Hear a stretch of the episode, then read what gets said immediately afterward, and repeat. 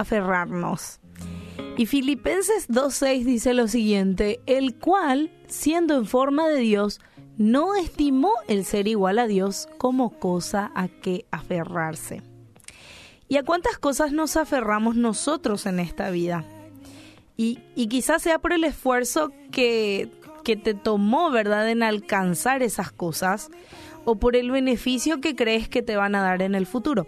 Y son cosas que justamente hemos llegado a considerar como de suma importancia, ¿verdad? Por alguna u otra razón.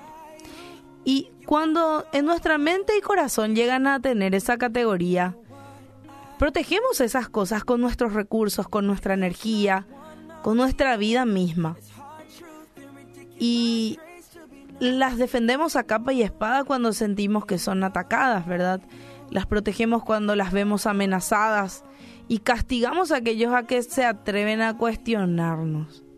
Nuestros sentimientos de ira y enojo revelan el control que, tienen estas cosas sobre nuestra vida y pueden ser, te hablo de cualquier cosa, puede ser eh, trabajo, educación, salud, cosas materiales.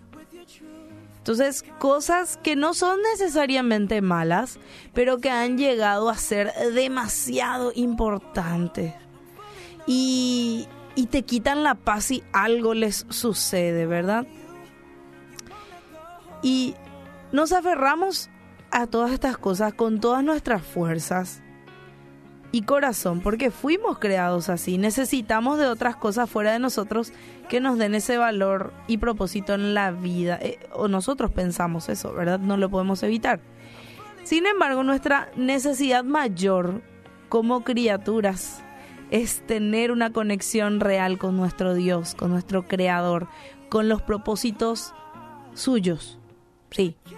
Y cuando no podemos, inevitablemente vamos a buscar llenar ese hueco con algo o alguien más.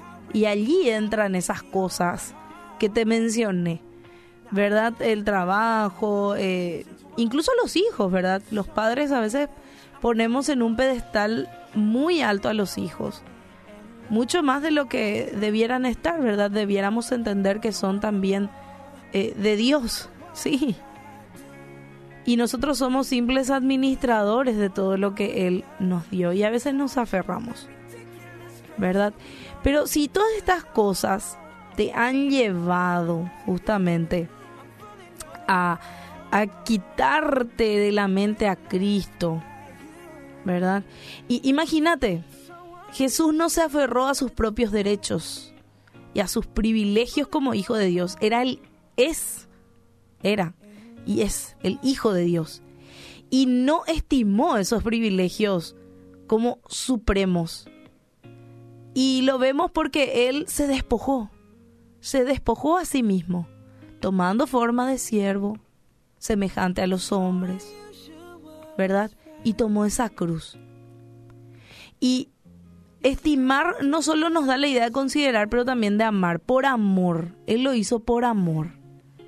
Más bien, y sin dejar de ser Dios Jesús, tomó la forma de siervo, como dije recién, para encarnarse de manera obediente y humillarse hasta la cruz para llevar a cabo su misión de redención.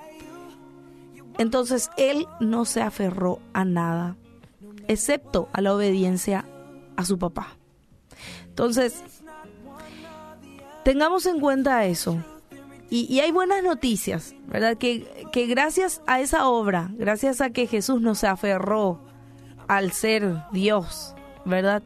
Y a esa gran obra de amor que Él hizo a nuestro favor y en nuestro lugar, podemos reconocer esa continua lucha de nuestro corazón, sí, porque eso no lo podemos negar. Yo no te puedo decir vas a dejar de tener esta lucha, no, lo vas a seguir teniendo pero tenés la posibilidad de examinar todos los días tu corazón, tus sentimientos, para ver qué están revelando, acerca de qué te ata y continuar rindiendo con manos abiertas todas las áreas de nuestra vida a Él, a nuestro Dios y a sus gloriosos propósitos divinos. Así que pensa en esto y encontra tu descanso y gozo en Él.